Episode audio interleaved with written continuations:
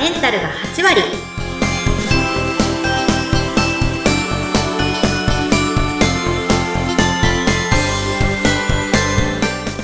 いらっしゃいませ。実家エビステのマッキー先生です。インタビュアーの土井さとみです。どうぞよろしくお願いいたします。よろしくお願いします。女性のための頭皮改善サロン、フェムケアサロンキッカが頭皮と心と体のお話を悩める女性の皆さんにお届けしてあなたをまるっと元気にしてくれるそんな番組です。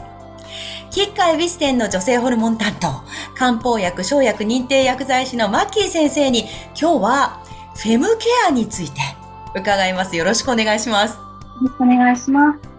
マッキー先生、フェムケアっていう言葉は聞いたことあります。だけど、フェムケアって一体何なんだっけって、ちょっとはっきりしないので、改めてどういうものなのか教えていただけますか？はい。えー、フェムケアっていうのは、主に女性のデリケートゾーンをケアする製品とかサービスのことを指します。あ、そうなんですね。デリケートゾーンについてケアすると。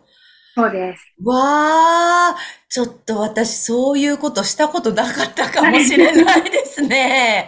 そうなんですか。これ、え、あの、割にこのフェムケアについては世の中的にはだいぶ広まってきてるんですか？そうですね。あの、まあ、最近女性も割と、こう、社会進出っていうのをしてきてると思うんですけれども、そうですね。まあ、それを、はい、背景にして、世界中で、あの、広がりを見せているものになります。マッキー先生、フェムケアって具体的にはどういうことするんですか？はい。えっ、と、キッカでは、フェムケアの一つとして、よもぎ虫というのを取り入れています。え、よもぎ虫ですか？はい。あの、はいご存知ですか？よもぎ虫。そうですね。えっと、エステサロンみたいなところで、なんかこう、あの、マントみたいなのかぶさって、どっかに座るんですよね。はい。あの、私体験したことないんですよ。どういうことが行われてるんでしょうあのマントの下で。じゃあ、ちょっとまずさ、どういうことをするかっていうのをご説明させていただきたいんですけれども、はい。今日は、その、着ているものはすべて脱いでいただいて、え、すべてってすべてですね。下着も含めて脱いでいただきまして、はい。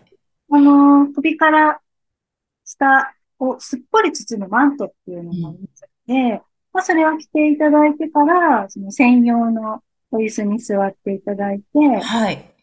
で、その専用のお椅子っていうのは、あの、ちょうどデリケートゾーンが当たるところに穴が開いてるんですね。おー。で、その穴からですね、あの、よもぎの成分を煮出した蒸気というのが出てくるので、まあ、それをデリケートゾーンにンに直接当てていただいて行うものになりえ、マッキー先生質問していいですか？あ、熱くないんですか？ます。はい。で、厚さっていうのが、あの、もちろん調整ができるので、ちょうどいい温まる温度というので、お受けいただけてるんです。えー、これ感覚で言うとお風呂入ってるような感じ？ちょっと違いますか？うんちょっと違うんですよ。皆さんちょっと不思議な感覚、ちょ、直接デリケートゾーンをちょっとこう、あ蒸気で温めるので、皆さん不思議な感覚っていうふうに、ただあの、顔が出ているので、サウナみたいにのぼせちゃうこともなく、ちょうどその、前回お話ししたお腹の冷えというのを解消するのに、とてもいいんですよ。ああ、のぼせないで温まるって最高ですよね。そうなんです。ああ、そうですか。でもね、あの、マッキー先生、あの、キッカは、えはい頭皮改善サロンですよね。そうなんであの、毛髪のサロンだと思うんですが、その毛髪サロンで、はいよもぎ虫をされるのには何か理由があるんですか？す。はい。あのーまあ、前回までの話で、髪の毛と女性ホルモンっていう深い関わりがあるよってお話はさせていただいたんですが、よもぎ虫を行うことで、その全身の血行を良くして、女性ホルモンを全身に巡らせようっていう目的でやっています。ああ、そうなんですね。もうただこうお腹が温まるとか、そういうことではなくて、それのおかげで、こう巡りが良くなって、で、毛活にも役立つ。はい、そうです。うーん、そうですか。